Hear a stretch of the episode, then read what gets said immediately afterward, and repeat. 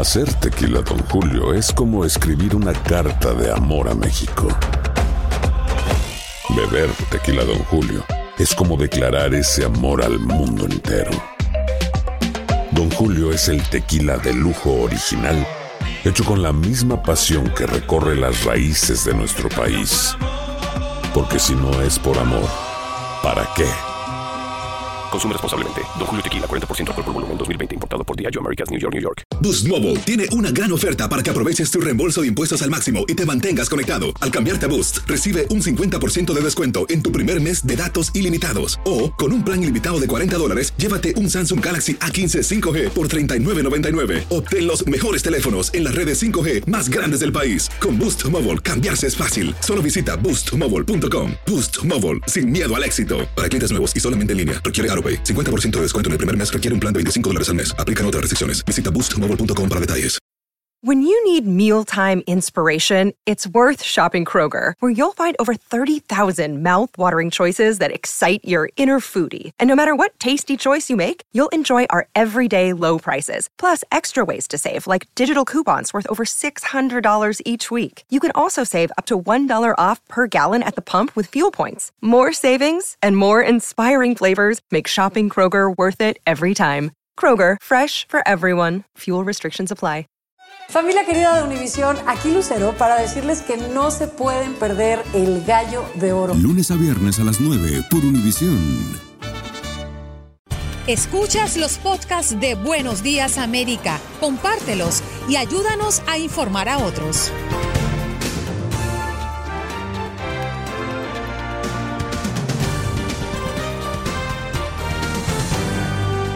Hoy en Buenos Días América conversamos con la periodista María Luisa Martínez de Univisión en Perú, ya que este país lidera una de las clasificaciones tal vez más penosas, es que tiene la tasa de mortalidad por COVID-19 más alta de los 20 países más afectados por el virus, según la Universidad de Johns Hopkins. Tuvimos la oportunidad también de conversar con Nelly Gorbea, secretaria de Estado de Rhode Island, a propósito de la campaña de Biden. Marlene Orozco, principal analista analista de investigación de Iniciativa de Emprendimiento Latino de la Universidad de Stanford. Con referencia a un estudio de esta universidad, negocios latinos crecen más y generan más empleos que los de otras comunidades en los Estados Unidos. Nuestro compañero y colega Jorge Cancino nos viene a hablar del libro que ya ha publicado, Mensajes de la aparición de la Virgen María en Chile. Paula Lamas, noticias desde Seattle, Washington, acompañándonos en Buenos Días América.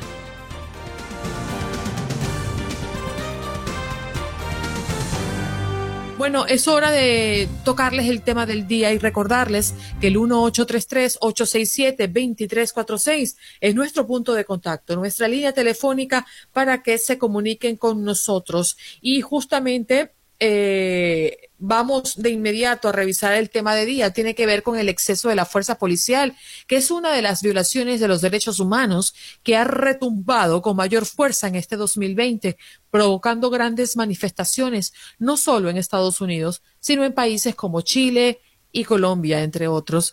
¿Cuál considera es la razón que ha impulsado que este año sea particularmente dramático, tomando referencia el abuso de autoridad. Esa es la pregunta que hoy le hacemos a nuestra audiencia.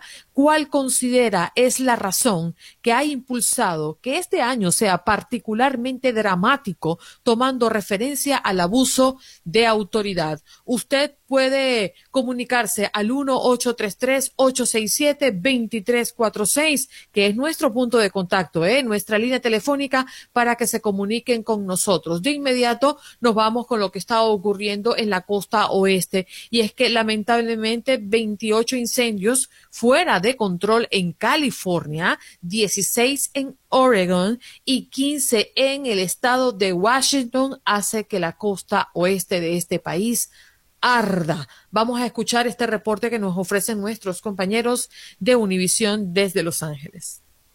Nos encontramos nosotros en el área de Azusa, muy cerca de Monrovia, en donde arde el incendio Bobcat, uno de los casi 100 incendios que mantienen ocupados a las autoridades de la costa oeste del país. Tan solo aquí en Bobcat ya hemos visto que se están cerrando los caminos, como por ejemplo este, y también se ha ordenado la evacuación de ciudades como Arcadia y Sierra Madre.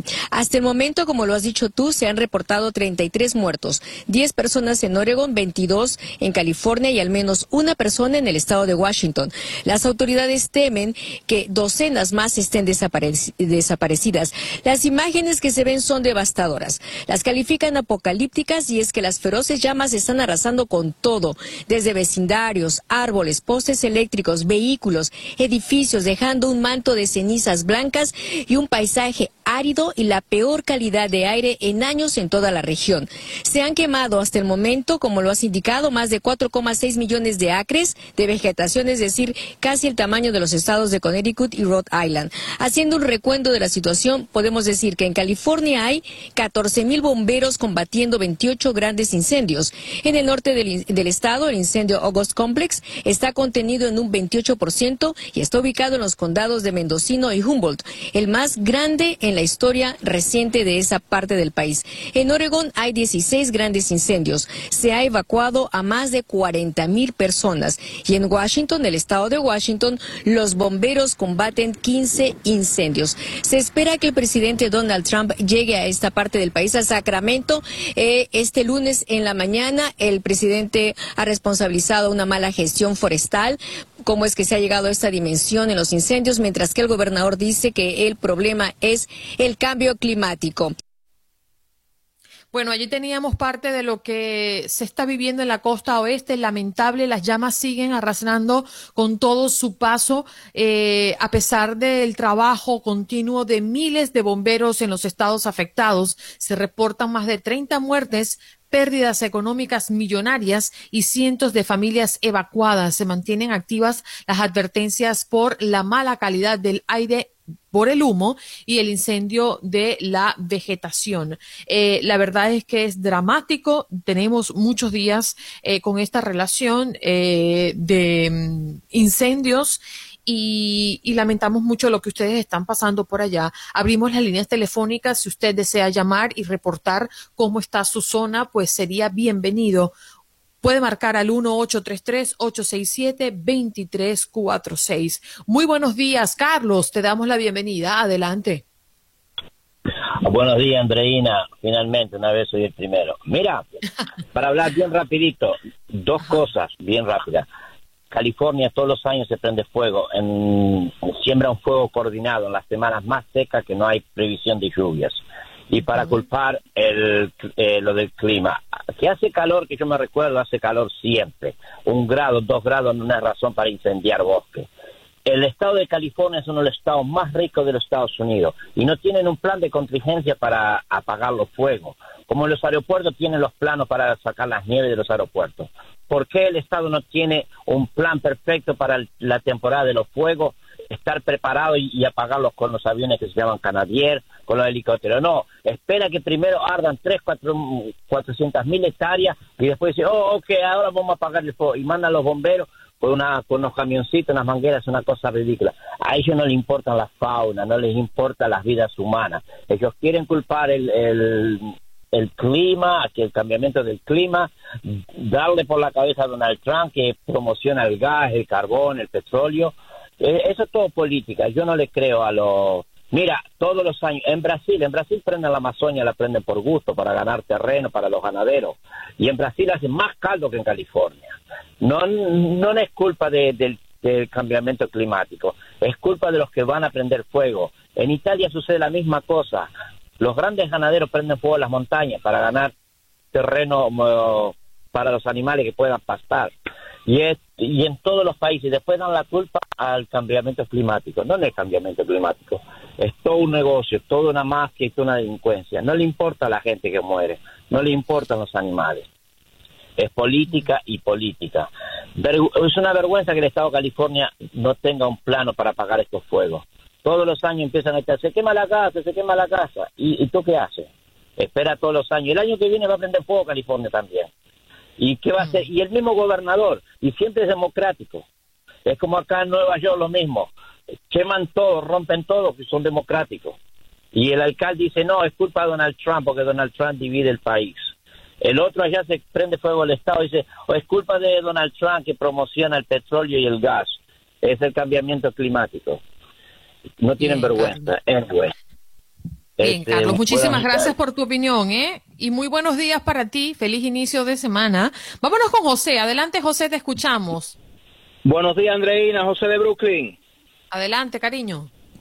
Dos cositas breves. Yo sí voy a ser breve porque hay personas que llaman y te dicen voy a ser breve y tiran un poema. Andreina, reportándote aquí desde Williamsburg, desde Brooklyn, aquí viendo que los judíos quieren hacer lo que, que lo que quieran, no se ponen máscara. Si el alcalde quiere empezar a poner ticket, que venga aquí a Williamsburg para que vea a los judíos que, que no usan máscara, siguen haciendo su fiesta, son los dueños del país definitivamente los judíos por Williamsburg. Cuídense, mi querido taxista, no lo monten porque se van a enfermar, Dios me libre. Otra cosa es, Andreina, referente a la policía, yo digo que el principal problema que tiene la policía, siempre lo he dicho, cuando un policía te pone un ticket, no lo pelees porque no, no te lo van a tumbar. Tiene mucha fuerza en ese sentido, nada más le creen a la policía. Ahora bien, tanta democracia, yo digo que en broma una situación. Eh, la comu- eh, hay comunidades, para no especificar, que han cogido mucha fuerza y se le están creyendo la película. ¿Qué está haciendo la policía? Se está, se está echando a un lado. ¿Por qué? Principalmente ellos están viendo que no están, no están pudiendo con esta, con esta comunidad. Eh, si pasa algo, eh, salen dos o tres y quieren meterle mano al policía. Yo diría que la policía aquí es muy blandita, debería de meter más macana. Gracias, Andreina.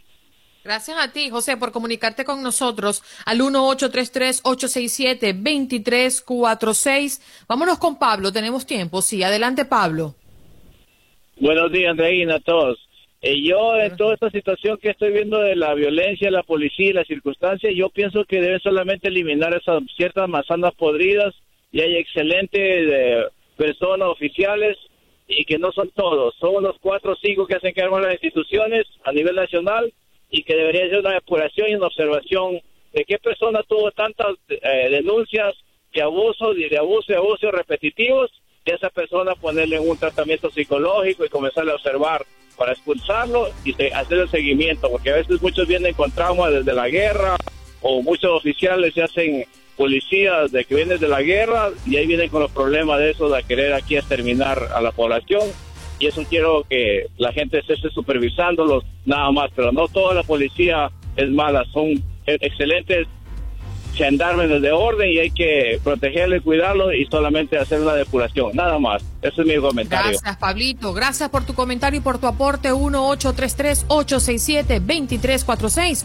Usted también puede comunicarse.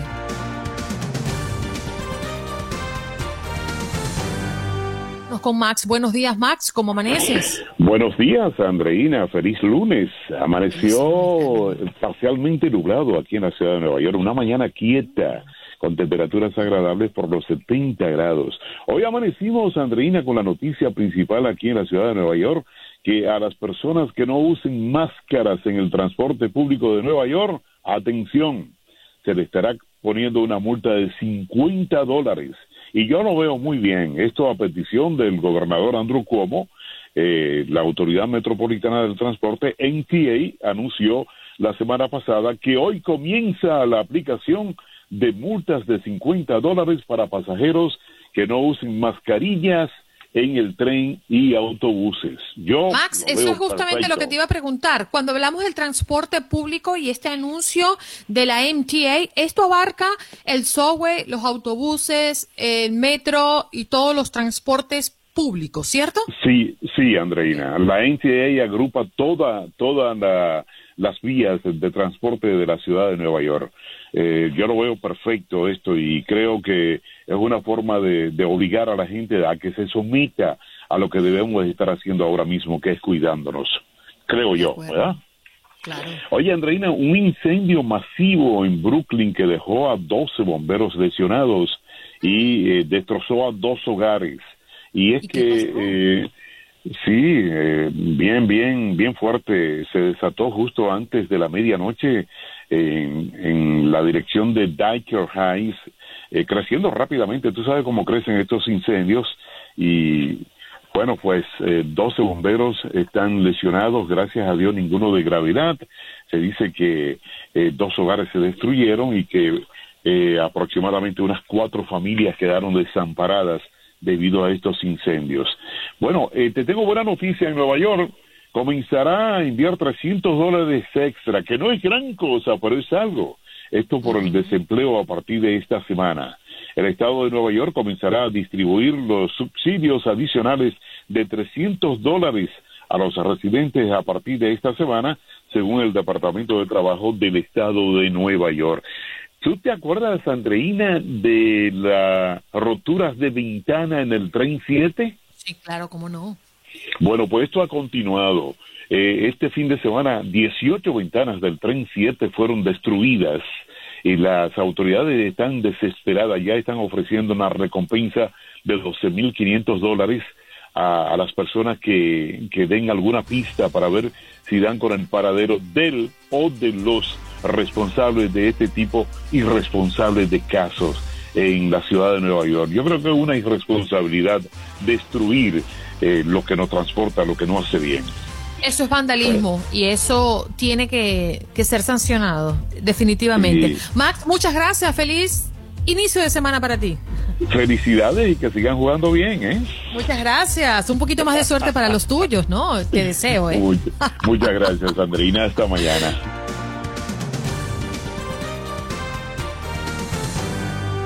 Recibir a María Luisa Martínez, corresponsal de Univisión, hablando el tema de Perú, porque al inicio de la pandemia, este país lideró rankings auspiciosos como el de los primeros países que impusieron restricciones y el de aquellos que destinaron mayores paquetes de ayuda para la gente afectada por la suspensión de la economía. Ahora, más de cinco meses después, el país sudamericano lidera una de las clasificaciones tal vez más penosas y es el que tiene la tasa de mortalidad por COVID-19 más alta de los 20 países más afectados por el virus, según la Universidad de Johns Hopkins. Tenemos a María Luisa, muchísimas gracias por estar con nosotros. ¿Cómo amaneces? Hola, buenos días.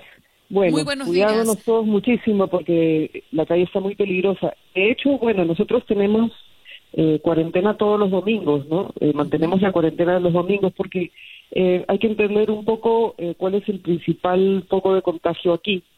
Eh, y es que eh, a pesar de las restricciones que se puso para las reuniones sociales, hay, digamos, una fuerza eh, inevitable de, de nuestra población de, de juntarse, de reunirse. Y por otro lado, también hay el problema social, que mucha gente tuvo que salir a trabajar eh, tempranamente, digamos, porque no tienen ahorros, por su situación económica, y bueno, eso ha sido una fuente de, con- de contagio también, ¿no? Eh, ha habido, digamos, zonas más afectadas, eh, algunos departamentos más afectados donde realmente eh, ha sido difícil que la gente cumpla eh, con cuidarse, con cuidar a su familia y eso ha sido muy penoso. Por ejemplo, María la- Luisa, ¿cuáles son esos lugares? Eh, hay muchas zonas en la Amazonía, en el norte del, del- del Perú, son eh, poblaciones, digamos, eh, con estas costumbres de juntarse a cocinar. Tú sabes que aquí la comida es muy importante, eh, a tomar unas cervecitas y tal. Eso ha sido muy fuerte. Y los jóvenes, ¿no? Creo que ese es un eh, denominador común, ¿no? Nuestros jóvenes piensan que son eh, invencibles. Es una, es un- una una situación que creo que afecta a muchos lugares, ¿no? O sea, esta vida social. Eh, Porque claro, lo- los que somos eh, ya mayores de 50 sí sabemos que somos vulnerables y nos cuidamos más, ¿no? Y cuidamos a nuestros mayores. Pero los jóvenes creo que han sido también un, foco de contagio. También el sistema de transporte público, ¿no? Que no es tan eh, seguro, digamos, ¿no? Ahora, yo siento que sí ha habido un cambio eh, recientemente, pero ya es un poco tarde, ¿no? Digamos, ya incluso estamos creo de cerca de, de, llegar al, al, al contagio de rebaño, ¿no? Que, bueno, eso espero que sea eh, el camino para nosotros, ¿no? Porque claramente el, el la distancia social no ha sido posible, ¿no? María Luisa, hemos eh, recibido información desde allá que se reporta que se trata de la tasa de mortalidad por COVID-19 más alta de todo el mundo. Eh, ¿Podrías hablarnos de cifras y para explicarle un poco a la audiencia por qué hay tanta alerta, por qué estamos mirando a Perú como el principal país en la región eh, bajo estas cifras? Bueno, es, es por lo que te estoy explicando, ¿no? O sea, eh, no creo que es un tema de idiosincrasia, ¿qué te puedo decir? Porque, digamos, eh, el gobierno ha, sido uno de los que eh, tomó el, el, control de, de, la situación tempranamente, cerramos nuestras fronteras, eh, se puso la cuarentena, ha sido una cuarentena muy larga, eh, tenemos a las Fuerzas Armadas, a la policía afuera, tenemos, eh, digamos, un, precario sistema de, de, salud que ya venía de años atrás y que ahora se ha desnudado, pero yo creo que el tema de fondo es el tema social, ¿no? O sea, la gente simplemente no puede darse el lujo de no salir a trabajar. Entonces, eh, o te mueres de hambre o te mueres de, del virus. Eh, tú, tú eliges, ¿no? Yo creo que ese es uno de los principales. Y el segundo, el que te decía, eh, que la gente al principio, como muchos países, no se ha tomado esto tan en serio, ¿no? Y que no es solamente que los mayores somos los, los, que corremos riesgo, es que los jóvenes transmiten el virus. Y esa población, esa población joven de 18 a, a 35 años, es la que en la última etapa empezó a contagiar eh, a, llevar el contagio a sus casas, ¿no? eso es lo que ha pasado. Para que tengan una idea, eh, estamos hablando de cifras, acumula 87.53 muertos por cada 100.000 habitantes y esta medición lo pone por delante de países como Estados Unidos, Brasil y México. María Luisa, deseamos lo mejor para Perú y ojalá que esto mejore y que no sean ustedes protagonistas de esta lista tan lamentable en la región, ¿eh? Sí, sí, eh, eh, que te escuchen los astros, que te escuchen los astros, que, ya llegue eh, un poco de paz para, para el Perú. Y además está en medio de una crisis política muy compleja.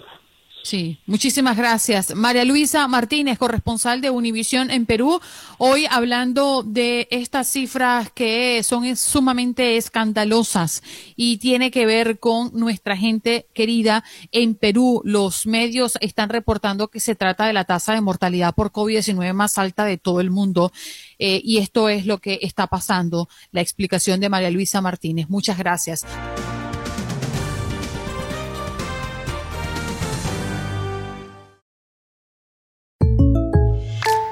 When you buy a new house, you might say, Shut the front door! Winning! No, seriously, shut the front door. We own this house now. But you actually need to say, Like a good neighbor, State Farm is there.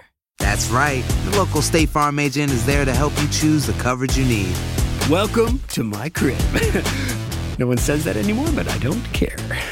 So just remember, like a good neighbor, State Farm is there. State Farm, Bloomington, Illinois.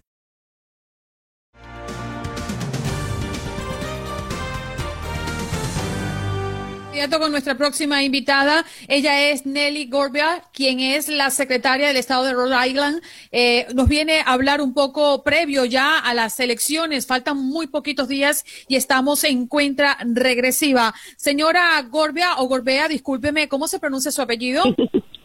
Gorbea, Gorbea. Gorbea, estuvo bien entonces. Muchísimas gracias por estar en Buenos Días América. El, el, el voto por correo ha sido una gran polémica en las últimas semanas. ¿Cuál es su recomendación? Sí, no, definitivamente. la recomendación mía es que los latinos eh, hagan un plan para ir a votar. En muchas jurisdicciones eh, es una opción eh, muy factible el, el, votar por correo. Aquí en Rhode Island hemos tomado unas medidas preventivas para asegurarnos de que sí, que es la persona que vote por correo, eh, consiga que su voto sea contado. Pero tenemos 50 estados y cada estado tiene un sistema electoral distinto. Así es que lo que sí les puedo decir es que todos los secretarios de estado estamos trabajando para asegurarnos de que si eh, emite su voto por correo, que se cuente. Nelly, buenos días. Le saluda Juan Carlos Aguiar. Hace unos días, una, una, semana larga quizás, había una polémica muy fuerte alrededor de la transparencia que podía darse en este voto por correo, precisamente porque desde la oficina de, correos federal eh, se habían dado una serie de, de instrucciones bastante polémicas. ¿Está, cree usted que está en este momento el país en condiciones de garantizar total transparencia para que los ciudadanos puedan confiar en el sistema de correos al momento de enviar su voto y que éste sea contabilizado? Yo, yo creo que hemos podido parar el proceso que estaba tratando de hacer el, el nuevo director del Correo Nacional, que como sabemos eh, fue eh, eh, persona que trabajó con la campaña del presidente Trump. Entonces, todo eso se paralizó, lo que él estaba tratando de hacer, y yo entiendo que sí, que el voto por correo va a poder ser contado y, se puede confiar en él. Pero lo más importante es que cada latino busque a ver dónde y cómo usted puede emitir su voto. El voto por correo no es la única forma que usted tiene para votar. Así es que investigue bien cuál es la situación en su, en su jurisdicción, en su ciudad, en su municipio, en su condado y determine si usted quiere ir a las urnas el día de las elecciones y puede hacerlo, hágalo. Si la única forma que puede emitir su voto es haciéndolo por correo, eh, asegúrese de que lo ponga en el correo por lo menos una semana antes de las elecciones. Señora Gorbea, estamos a menos de, bueno, prácticamente a mes y medio de las elecciones el próximo mes de noviembre. Em, ¿La tendencia ha cambiado según las últimas encuestas? ¿Nos podría hablar un poco qué dicen esas encuestas? Bueno, las encuestas están diciendo que sí, que, que la, la competencia entre el presidente y el candidato Biden se ha estrechado un poco, pero yo entiendo que eso es natural y, en realidad la única encuesta que importa es la, encuesta que termina el 3 de noviembre, que son todos los votos que vamos a hacer como, como ciudadanos. Entonces, eh, la gente tiene que preocuparse menos en las encuestas y más en asegurarse que usted y todo el mundo en su familia, sus vecinos, sus hijos, todos los que sean eh, elegibles para poder votar, eh, hagan ese voto. Mm, ¿Y qué hay de los votos em, hispanos en este caso?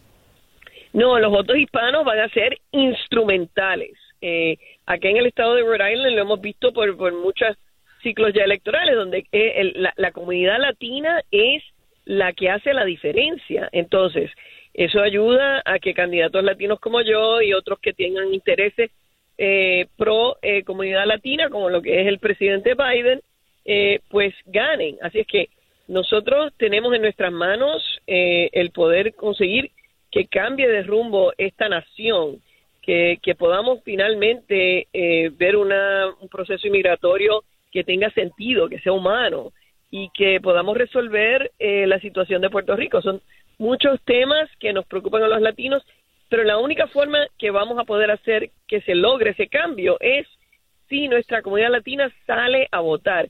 Olvídense de las encuestas, los, los peritos estaban mal en el 2016, pueden estar mal en el, en el 2020. Lo que importa es que cada una, cada persona que tiene el derecho al voto lo, lo, lo, lo ponga en la urna.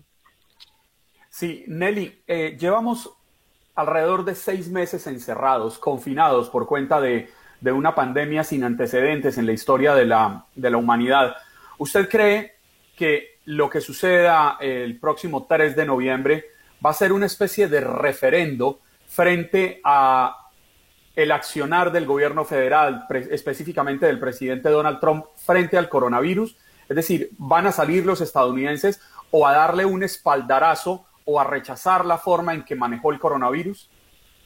Absolutamente, yo creo que lo que vamos a ver es la cantidad de gente que no solamente están disatisfechos con la forma en que el presidente ha aplicado todo tipo de eh, liderato en, en términos del, del, manejo del coronavirus, sino que tenemos una opción eh, en el, el vicepresidente Biden que presenta un récord de haber administrado y liderado en el gobierno federal. Entonces, la decisión es muy clara. Yo entiendo que sí, que el 3 de noviembre va a ser eh, una, un momento definitivo y donde finalmente vamos a cambiar rumbo en, en la historia de nuestra nación.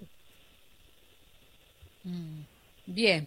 Bueno, Nelly, muchísimas gracias por continuar eh, aportándole a nuestra comunidad y a través de Buenos Días América agradecemos tus minutos para abordar estos temas que nos interesan a todos. Estamos en cuenta regresiva de cara a un nuevo proceso eh, electoral en este país que podría estar cambiando el rumbo de los Estados Unidos. Un abrazo.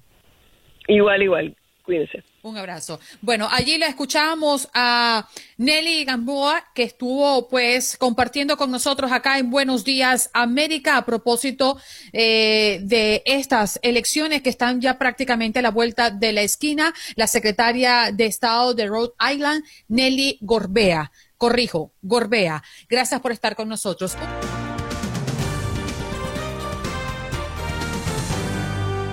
Mientras eso ocurre, vamos a conversar con Marlene Orozco, principal analista de investigación de Iniciativa de Emprendimiento Latino de la Universidad de Stanford, porque estudio de universidad, de esta universidad, eh, negocios latinos crecen más y generan más empleos que los de otras comunidades en los Estados Unidos. Qué curioso esto, ¿no? Marlene, muy buenos días. Gracias por estar con nosotros. Buenos días, es un placer. ¿Cómo se compara el crecimiento de los negocios latinos al de los negocios de otras comunidades en Estados Unidos, Marlene? Sí, claro, a modo de, antecedentes, antes de compartir algunos datos con ustedes, eh, me gustaría platicar un poco más de nuestras investigaciones. Desde el 2015, nosotros hemos administrado una encuesta nacional de más de 5.000 empresas latinas en todo el país para poder comprender mejor los, las oportunidades y los desafíos que enfrentan este segmento de la, de, la población. Por ejemplo, en nuestras investigaciones eh, hemos encontrado que en tan solo los últimos 10 años el número de emprendedores latinos creció un 34% en comparación con solo un por ciento para todos los demás emprendedores. Y a partir de estos, estas encuestas anuales que hacemos, también estamos midiendo el impacto de, COVID-19 en las empresas latinas. En marzo, tan solo dos semanas antes, eh, después de que la Organización Mundial declaró la eh, el coronavirus una pandemia, nosotros encuestamos nuestros emprendedores latinos para poder medir el impacto y un 84% nos dejó saber de que el impacto fue inmediato y negativo. Y eso es que las, las órdenes de quedarse en casa eh, no estaban tomando por todo el país. Definitivamente aquí en California sí eh, teníamos estas órdenes, pero en otros en otras partes como en, Texas, en, Nueva York, en Florida, no se habían visto esas medidas. Entonces el impacto fue negativo inmediato en marzo y, y, volvimos a, encuestar, eh, tener esta encuesta en junio, tres meses después, y siguen las cosas muy negativas.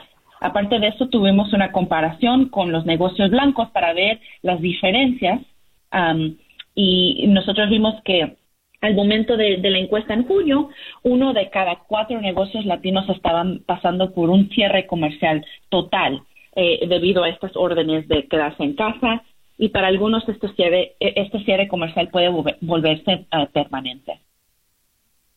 Marlene, y estamos hablando de qué tamaño de empresas eh, latinas, cualquier tamaño, podemos pensar que van desde la tienda de un barrio que genera dos, tres empleos hasta las empresas grandes que generan decenas de empleos, eh, las que se involucran en el estudio que ustedes hacen?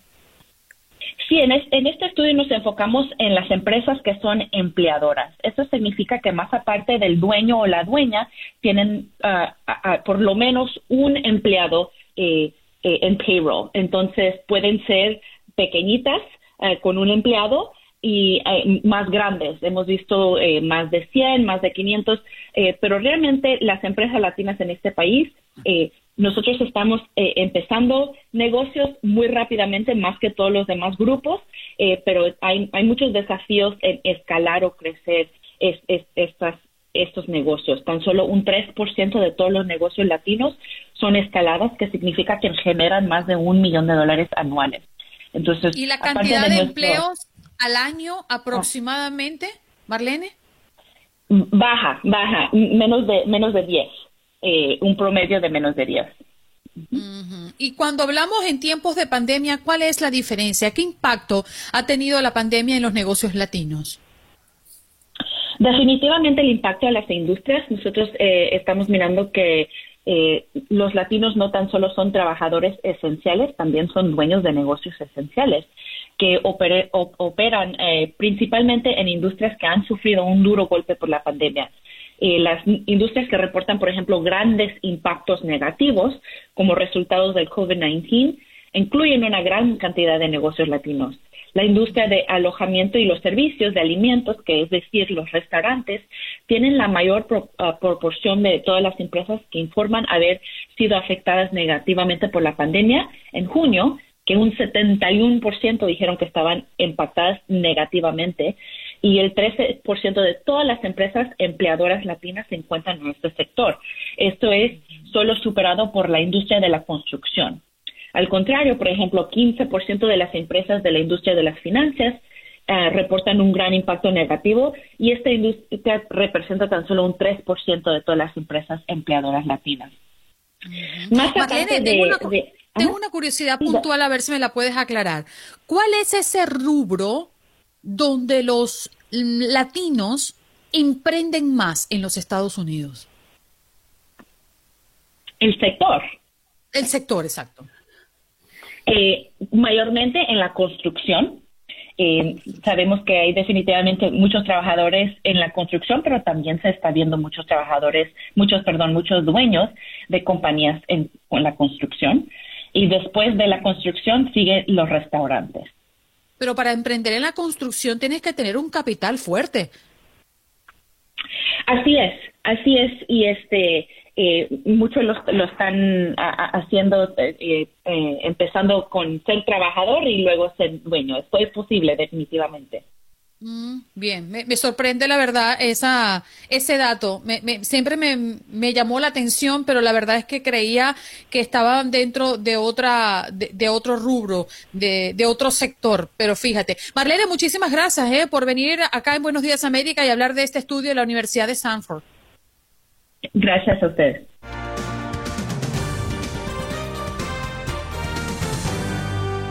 Nos vamos con un buen amigo que hoy pasa por la casa para hablarnos de algo muy especial y es de su libro. Jorge Cancino, hoy no es miércoles de inmigración, pero estamos contigo. Muy buenos días, Jorge. Buen día, muchas gracias por la invitación. La verdad es, es un placer. Partiendo desde el título, Mensajes de la aparición de la Virgen María en Chile. Qué bonito, ya, por allí me inspira a leerlo. Jorge, cuéntanos de esta propuesta literaria que nos ofreces. Andreina, e-, este es un tema poco, poco común y poco frecuente que se toca hoy en día. Eh, es, un tema quizás algo olvidado, pero es periodísticamente una historia muy interesante.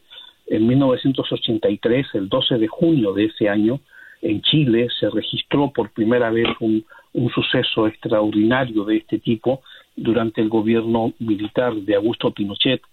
En un comienzo la polémica fue muy grande porque el gobierno acusó a la Iglesia Católica de haber preparado esto para reunir personas sin permiso del gobierno y fabricar un golpe de Estado. Y a su vez la Iglesia Católica acusó al gobierno de Pinochet de estar eh, movilizando personas o haber fabricado una aparición para que el país se olvidara de la violación de derechos humanos del régimen. La pelea duró bastante tiempo, al, término de los cuales la Iglesia Católica terminó en 1984-85 condenando fuertemente esta aparición como algo falso eh, y el gobierno eh, también dejó de atacar a la Iglesia porque encontraron que existían quizás intereses o, enemigos en común, tanto para la Iglesia como para el gobierno, en este caso el Partido Comunista. Y todos los ataques se centraron en el vidente, que era un niño, un menor de edad en ese tiempo de alrededor de 13 años. Así es como, como ocurre esto, y me llama la atención el hecho de que en ningún momento en aquellos años se, se averiguó o se trató de indagar más allá qué era lo que estaba ocurriendo en este lugar ubicado en Valparaíso. Jorge, ¿y qué diferencia hay entre esta aparición y aquellas tan famosas que habíamos escuchado, quizás se habían hecho más universales, por ejemplo las de La Salet y Fátima? Eh, ¿Qué, qué, qué, qué diferencia o qué similitudes hay con, la de, con las de Peña Blanca allá en Chile? Sí, según la, historia mariana, eh, reconocida por la propia Iglesia Católica, por el Vaticano, en 1846 ocurre la primera aparición de tiempos modernos, en el 19 de septiembre, en la localidad de, La Salet, en, los Alpes. En esa, en esa aparición, la, Virgen María entregó un mensaje que el Vaticano lo rechazó contundentemente.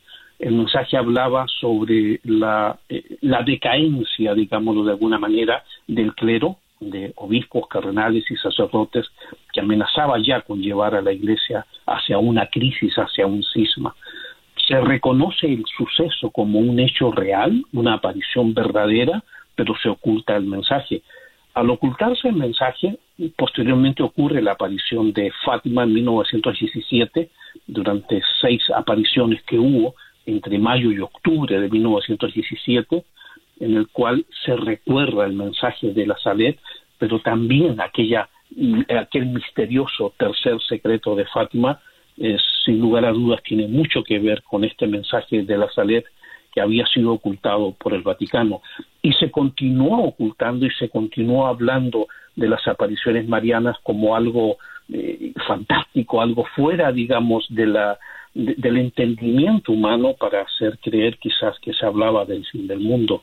Cuando ocurre la aparición de, de, de Peña Blanca en 1983 en Chile, resulta ser que se recuerdan los mensajes tanto de la Salet como de Fátima, como de Lourdes, todo el, seguimiento de apariciones marianas que hubo y simplemente a recordar nuevamente el mensaje de la Salet, el origen de, una advertencia al mundo para, eh, para enmendarse, para, para, cambiar de vida y, un presagio también de los sucesos posteriores que han ido ocurriendo. Jorge, ¿qué busca eh, este, este libro? ¿En qué pensaste? ¿En informar, en relatar o tiene un poco de opinión?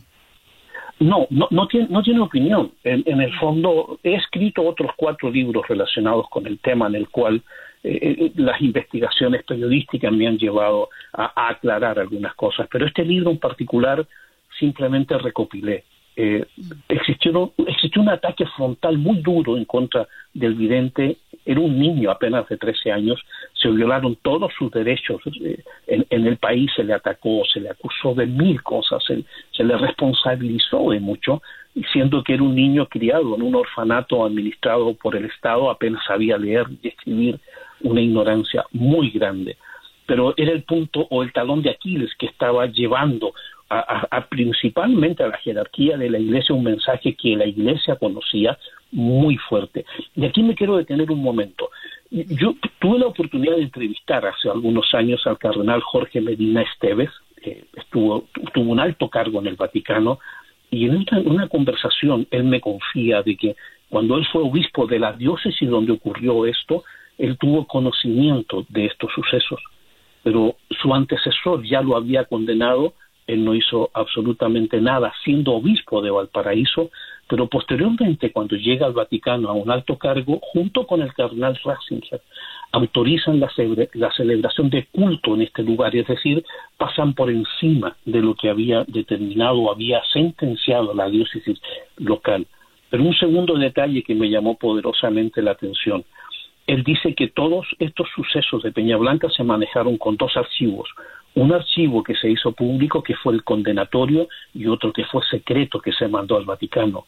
Por eso el Vaticano autorizó misa porque conoce en detalle lo que ocurrió en las apariciones anteriores de la Salet y también de Fátima. Pero otro es importante. Ratzinger fue quien en 1981 ordenó la apertura en cada diócesis de los archivos secretos. Ahí se guardó esto. Pero se guarda un asunto relacionado con la Virgen María en un espacio secreto donde el cardenal Ratzinger en su momento lo abrió para esconder los abusos sexuales del clero. Eso es lo que lo, le motivó a seguir investigando hasta lograr entonces recopilar gran parte de la totalidad del mensaje que se dio en Chile y publicarlo en este libro, que las personas cuando lo lean pues podrán emitir sus propios comentarios. Oiga, Jorge, sabe que me, me eriza escucharlo porque además después de haber leído el resumen de su libro, Mensajes eh, eh, de, la, de la aparición de la Virgen María en Chile, eh, cuando uno lee el resumen termina entendiendo que esconde una serie de secretos que han estado al alcance de todos, pero que se necesitaba alguien que como usted hiciera una investigación exhaustiva para poder traérnoslos así, masticaditos, que los entendamos fácil. Y es una serie de, de, pronósticos que de cosas que iban a suceder y que efectivamente sucedieron. No, no, no le daba a usted como, como miedo al momento de estar leyendo esos documentos y escribiendo, saber que algo que se dijo sucedió y fue tan certero? Oh, por supuesto, da, siempre da una, una sensación extraña, pero al mismo tiempo uno está agradecido periodísticamente de encontrar en, lo que se dijo en ese momento, ir a la fuente más directa que existe en este tipo de sucesos, encontrar ciertos eh, mensajes, eh, ciertas eh, profecías que se, dijeron y que tienen están muy muy relacionadas con, los tiempos actuales y también con hechos históricos que, que ya muchos conocemos, como por ejemplo se presagió en algún momento desde Chile el, el terremoto de Asia en diciembre del 2004. También se habla de asesinatos de cardenales. Y un tema interesante, eh, Juan Carlos, que me llamó poderosísimamente la atención, está en el libro, en uno de los mensajes que habla del Papa Negro. Siempre se ha creído de que cuando la Iglesia Católica fallezca un Papa y se elija un Papa Negro, ese va a ser el fin del mundo. Y eso es una mentira, según la recopilación que se hizo. La historia del Papa Negro la inventaron los reinos europeos, eh, sobre todo la Braganza portuguesa y la Braganza española, se indica, de acuerdo a los mensajes, porque había un alto número de sacerdotes de color que, estaba llegando a la iglesia. Y, en, su excesivo racismo de los eh, jerarcas blancos que, que, estaban gobernaban la iglesia de Europa temían que en algún momento quizás por la cantidad de sacerdotes eh, negros eh, algún papa negro pudiera llegar a la iglesia y eso para ellos no era entendible. Entonces lanzan esta profecía como un ataque racista para que la gente se asuste y nunca elija a un, a un papa de color para gobernar la, Iglesia Católica. eso es muy interesante y enseña mucho también. Fascinante e, e, ese, ese tópico. Jorge, muchas gracias por estar con nosotros. El tiempo se nos agotó, pero por favor recuérdanos el nombre de tu libro y dónde podemos conseguirlo. Sí, eh, se llama Mensajes de la aparición de la Virgen María en Chile y está disponible desde ya en Amazon y también en Barnes Noble. Y les agradezco mucho la invitación. No, siempre. Esta es tu casa, mi querido Jorge. Un abrazo. Jorge Cancino con nosotros, eh, publicando este libro, además fascinante, nos quedamos cortos con este tiempo de este segmento para conversar, un, solo un abreboca de lo que usted va a poder, poder encontrar allí en ese libro que ya está en Amazon si lo quiere adquirir. Mensajes de la aparición de la Virgen María en Chile, el libro de Jorge Cancino.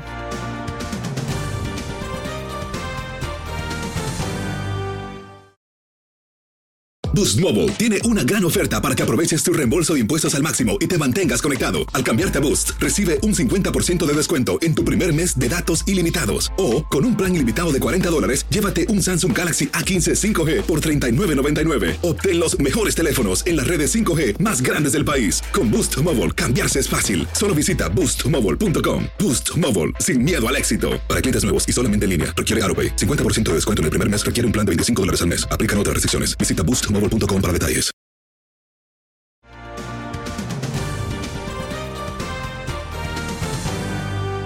Bueno, vámonos con deportes. El señor Katia Mercader está lista y preparada y hoy se vino vestida de rojo para que vos sepáis. Buenos días, Katia, ¿cómo estás? ¿Cómo amanece? Buenos días, chicos. Solo ajustando un poquito la cámara para verme aquí adecuadamente. Pues aquí estamos muy bien. No te preocupes, que estás guapa. Como sea, estás guapa. a ver, querida. Mi querida Katia, tenga usted muy buenos días. ¿Qué tal su fin de semana? Juan Carlos, todo muy bien. Muchas gracias. Primero vamos a lo más importante. Usted tiene un mensaje que no podemos dejar por fuera. Eso es correcto, mi querida Andreina, y no podemos dejarlo pasar por ningún motivo porque este contacto deportivo llega a ustedes por cortesía de AuroZone. Y es que AuroZone te ofrece más formas de obtener lo que necesitas cuando lo necesitas. Y con la opción de recoger en la tienda gratis el mismo día, puedes ordenar en línea y recoger tu orden en más de 5.700 tiendas en todo el país. Si tu trabajo puede esperar hasta mañana, AutoZone ofrece entrega gratis al día siguiente en órdenes mayores a 35 dólares. Solo ordena antes de las 10 pm. En AutoZone, entrega gratis al día siguiente está disponible en más de 100 mil partes, incluyendo las que necesitas para un cambio de frenos o un cambio de limpia parabrisas. Visita AutoZone.com el día de hoy para comenzar tu trabajo rápido. Get in the zone con AutoZone, pues estamos listos. Hay mucha información, hubo mucha actividad el fin de semana, chicos. Sí, señor. ¿Qué te parece si comenzamos con los resultados de la jornada 10 de la Liga Mexicana? Vámonos rapiditos, claro que sí, Andreina, porque concluyó la jornada número 10 en la Liga MX. Cholos y Cruz Azul cerraron precisamente las actividades el día de ayer, pues ya un partido que terminó algo tarde y ganó el conjunto de la máquina de Cruz Azul 2 por 1. Querétaro cayó dos goles por tres frente a León, que se lleva los tres puntos. Y también Pumas que ganaron 3 por 0 Atlético San Luis. Con esto, Universitarios y Cruz Azulinos continúan como líderes generales. Pumas como el único invicto en el torneo, pero compartiendo el liderato general. Toluca y América empataron a 1. Tigres venció 2 por 0 a Santos. Chivas con gol de último minuto derrotó al Necaxa. Hoy se cierra la actividad con el encuentro entre Pachuca y Monterrey en el cierre de la décima. Así que pues así las cosas en la Liga MX. Bueno, vámonos con lo que ocurrió extraordinario. El cierre de este gran slam, el US Open, con Dominic Thiem, que vence a Alexander Zverev en cinco sets. Te voy a confesar, cuando ya estaba medio el tercer set, yo me fui a ver una película en Netflix con mi hijo y mi esposo que querían ver una película, que querían ver una película, que querían ver una película. Eh, no, ya esto está listo. Históricamente es imposible que pueda Dominic Thiem revertir esos dos primeros sets perdidos ante Zverev.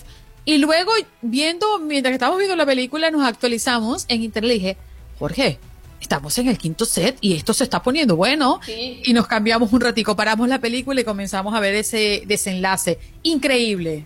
Sí, no, no, totalmente de acuerdo. A mí me pasó algo muy parecido, Andreina. Cuando ya vi el resultado, dije, bueno, esto ya no va para otro lado, ya se acabó. Alexander Zverev se lleva el US Open. No, señor.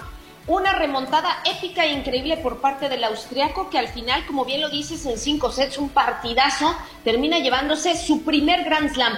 Ya ha estado previamente en dos finales, en 2018 con Rafa Nadal y también me parece que fue, no es cierto, en 2017 y 2018, checamos el dato, eh, ante Djokovic y ante, ante Rafa Nadal, ¿no? Eh, respectivamente. Hoy por hoy, pues gana su primer torneo grande. Esta pareja está llamada a ser el relevo generacional prácticamente de Roger Federer, de Rafa Nadal, eh, de Novak Djokovic, que todavía de edad es un poco más, más joven, pero de cualquier manera, bueno, vaya partido y vaya actuaciones que estaremos viendo de, este par. Y ya se prepara ¿eh? el tema de la tierra batida, ya está empezando prácticamente el Masters de Roma y de ahí darle paso a Roland Garros, donde ya estará Rafa Nadal, así que bueno, la temporada de tenis un poco con retraso, pero un ya poco loca. ¿eh? Sí, la verdad es que mucho. Mucho, y lo único es que en la rama femenil Naomi Osaka es la que se lleva la, eh, la victoria. Eh, bien por la joven japonesa, también un relevo generacional. El tema fue pues Serena Williams, que se queda con ganas de un Grand Slam más. No, de verdad que eh, el, el tenis está muy loco, muy loco este año, porque no solamente el que hayamos podido tener ya la posibilidad de tener un Grand Slam como lo tuvimos en el US Open, eh, imaginarnos que finalmente Djokovic y Serena Williams no iban a estar en la final. Djokovic, bueno, muy prematuro se fue, ya sabemos por qué. Eh, la verdad es que era muy loco. Vamos a cerrar rápidamente con la NBA, mi querida Katia, porque las finales de conferencias están allí vibrando y mi Miami Heat mañana estarán comenzando esa serie. ¿eh? Mañana mismo y todo puede pasar, Andreín, es increíble, ¿no? Ante Boston Celtics arrancan, sí, lo dices bien, el día de mañana martes. Ahora, Lakers finiquitó la serie ante los Rockets. Fíjate, vuelve esta instancia 10 años después, ¿eh? En 2010 fue el último año en donde lo hizo. Enfrentarán al ganador del séptimo y definitivo partido entre los Clippers y los Nuggets, que forzaron precisamente la quinteta de Denver al séptimo. Entonces, bueno, de aquí saldrá, podremos tener un duelo angelino con los Clippers o un duelo de remontadas y con un Nikola Jokic que está encendido. Así que hay que esperar, únicamente falta conocer quién eh, o qué equipo es el que estará enfrentando a Lakers, sea entre los Clippers o Denver Nuggets, y esto está prácticamente por definirse. Sí, señor. Katia, un abrazo para ti. Buen día y buen inicio de semana, ¿eh? Igualmente, chicos, los esperamos en Contacto Deportivo a las 2 del Este. Muchos besos. Buen día, feliz lunes. Chao, Katia. Bye.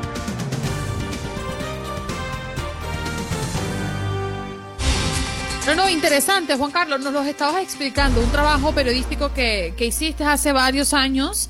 Eh, tratas de redondear para las personas que no nos estaban escuchando en el corte comercial. Sí, Andreina, la imagen de un Cristo en Villavicencio, y era una imagen tallada en madera que yo le pedí a la dueña de la casa porque había creado mucha conmoción, que me permitiera quitarla de la pared donde estaba colgado para demostrar que no había nada conectado a la pared ni nada. Este Cristo eh, lloraba lágrimas y nosotros quitamos el Cristo, no había nada, pero además esas lágrimas nos tomamos el trabajo en una investigación periodística de llevarlas a un laboratorio a que le hicieran un análisis y tenían restos de sangre humana. ¿Qué es eso, Juan Carlos?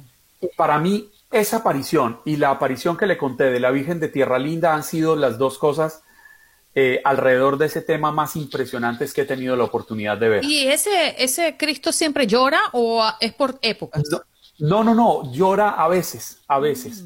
Pero entonces esta casa, que ahí funciona un albergue de ancianos, yo fui, uy, esta grabación la hice hace alrededor de unos 15 años quizás, eh, no sé si todavía siga realmente, pero se había convertido en un centro de peregrinación y la gente terminó ayudando mucho económicamente a los ancianos que allí vivían porque eran ancianos de familias muy humildes que les ayudaban desde esta casa. Y entonces se convirtió en un sitio de visita y de culto muy interesante. También hablé con representantes de la Iglesia Católica donde me decían que estaban haciendo todas las investigaciones del caso para, para ver qué había alrededor de esto, porque la Iglesia en el Vaticano tiene una división que se encarga de estas investigaciones.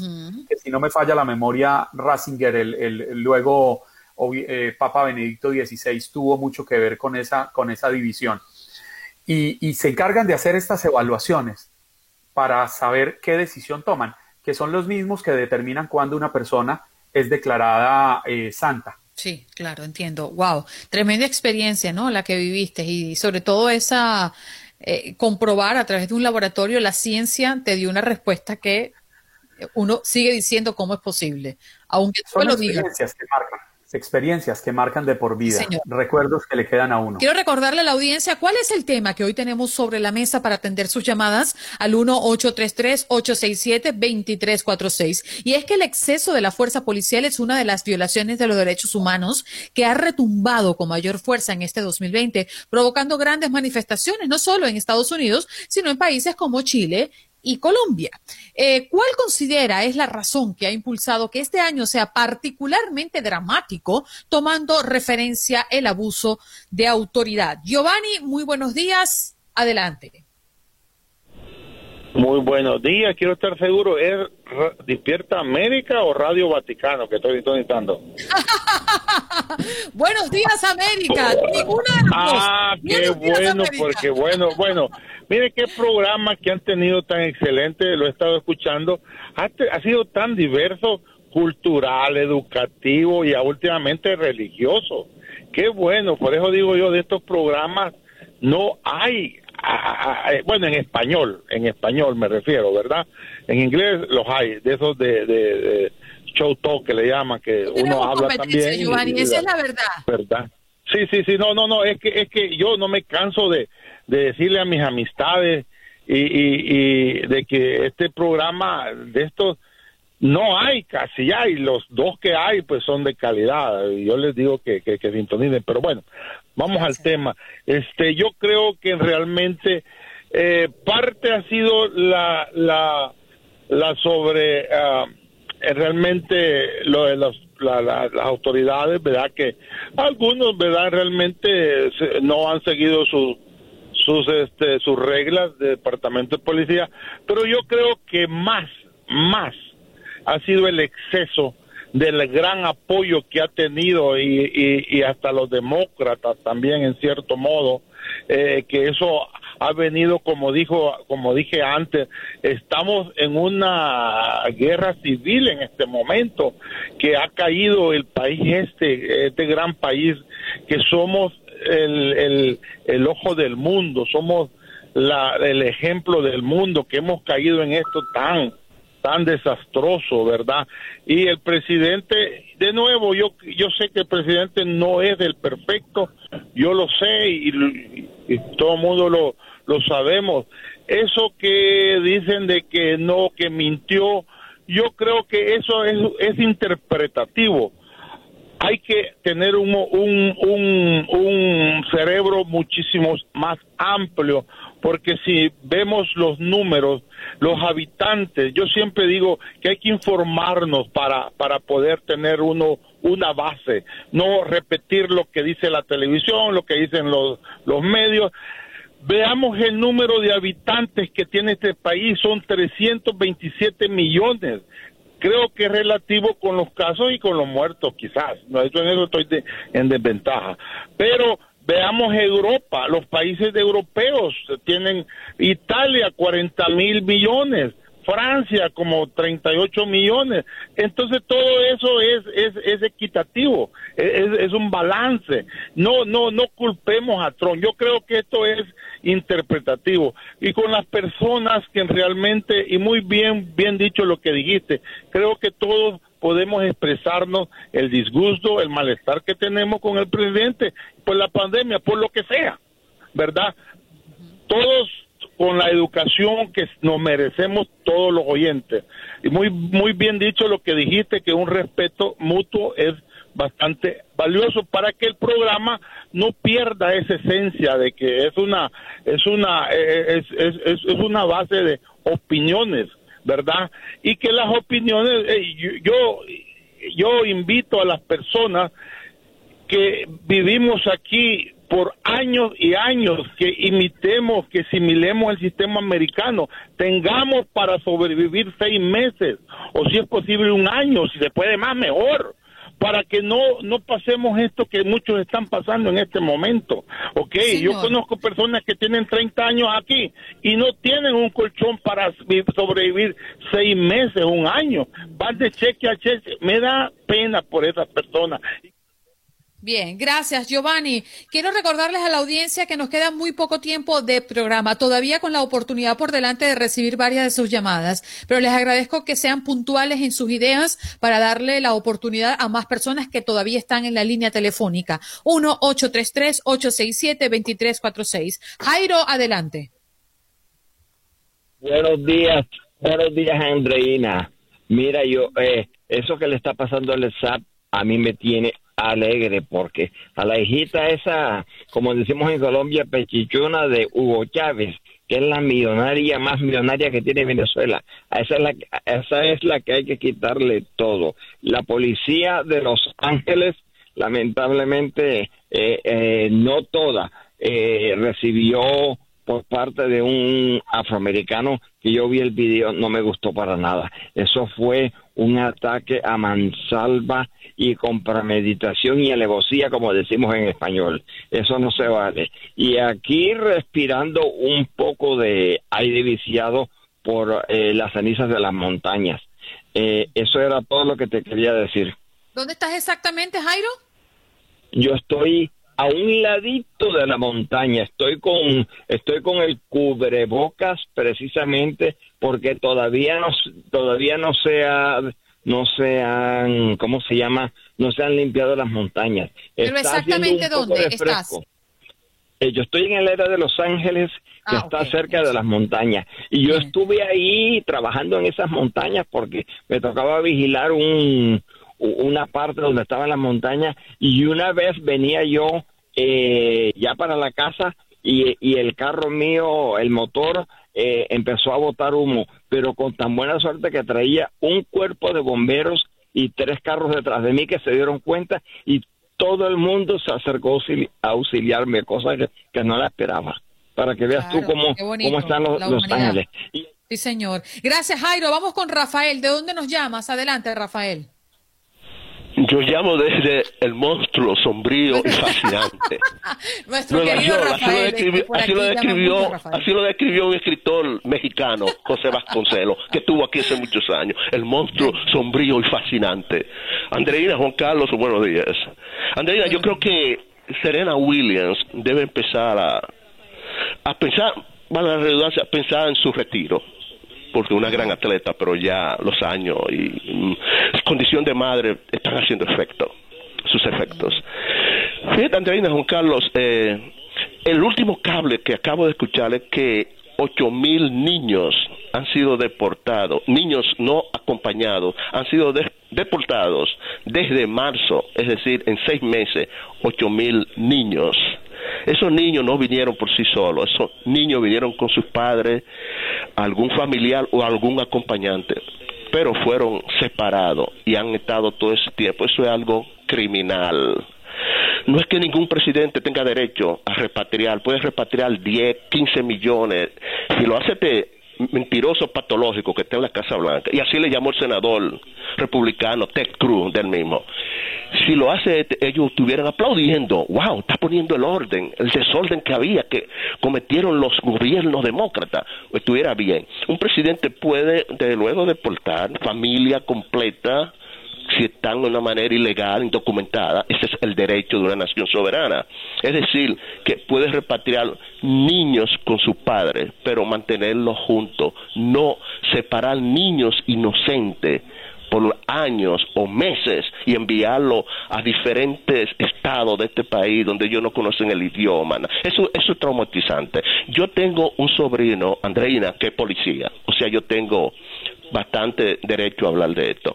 Cuando él iba camino a la academia policial, yo iba camino a mi trabajo y lo encontraba en el tren él me pedía consejo. Lo quiero como si fuera un hijo, más que un sobrino.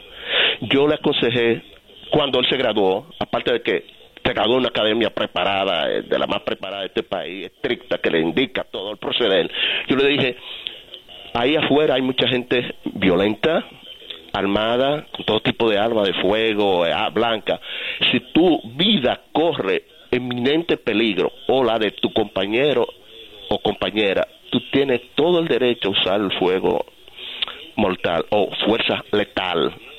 ¿Ok? Dicho eso, pero a mí no me gustaría ver a este sobrino mío, Andreina, encima de una persona, no importa el color de piel, una persona esposada, rodeado de compañeros, encima del pecueso de él, por varios minutos, ese hombre pide auxilio, que lo dejen respirar y verlo a él. No me gustaría verlo a él dispararle a una persona por la espalda, uno, dos, tres, cuatro, cinco, seis, siete tiros, y luego ese hombre esposado. No me gustaría verlo que un hombre o una persona, no importa el color de piel, esté ya eh, sometida esposado, arrodillado y ponerle una bolsa en la cabeza. No me gustaría ver eso, Andreida. Sí. Rafa, eh, gracias por pasar por acá por Buenos Días América y debo lamentablemente diferir contigo.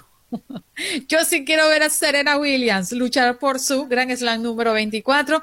Creo que puede lograrlo y creo que va, no va a tener descanso la estadounidense hasta conseguir ese título grande número 24. Ha sido un gran programa, la verdad que nos quedamos bien satisfechos y bien contentos de que usted nos haya acompañado hasta esta hora cuando prácticamente comenzamos a despedir. Buenos días, América de costa a costa. Hoy tuvimos la oportunidad de conversar con María Luisa Martínez, corresponsal de Univisión en Perú pues hablando justamente de lo que está ocurriendo con este maravilloso país con referencia al COVID-19.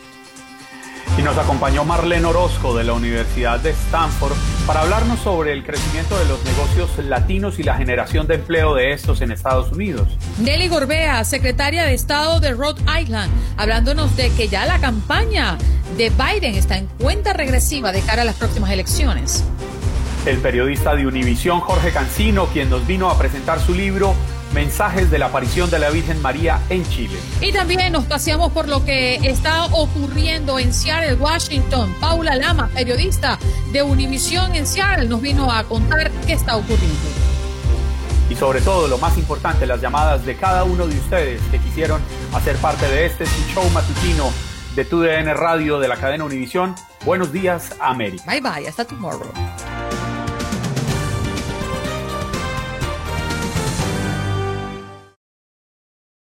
Boost Mobile tiene una gran oferta para que aproveches tu reembolso de impuestos al máximo y te mantengas conectado. Al cambiarte a Boost, recibe un 50% de descuento en tu primer mes de datos ilimitados. O, con un plan ilimitado de 40 dólares, llévate un Samsung Galaxy A15 5G por $39.99. Obtén los mejores teléfonos en las redes 5G más grandes del país. Con Boost Mobile, cambiarse es fácil. Solo visita boostmobile.com. Boost Mobile, sin miedo al éxito. Para clientes nuevos y solamente en línea, requiere AroPay. 50% de descuento en el primer mes requiere un plan de 25 dólares al mes. Aplican otras restricciones. Visita detalles.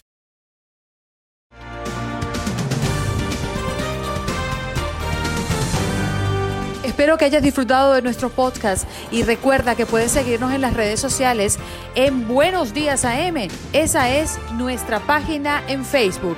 Nos reencontramos en otro podcast.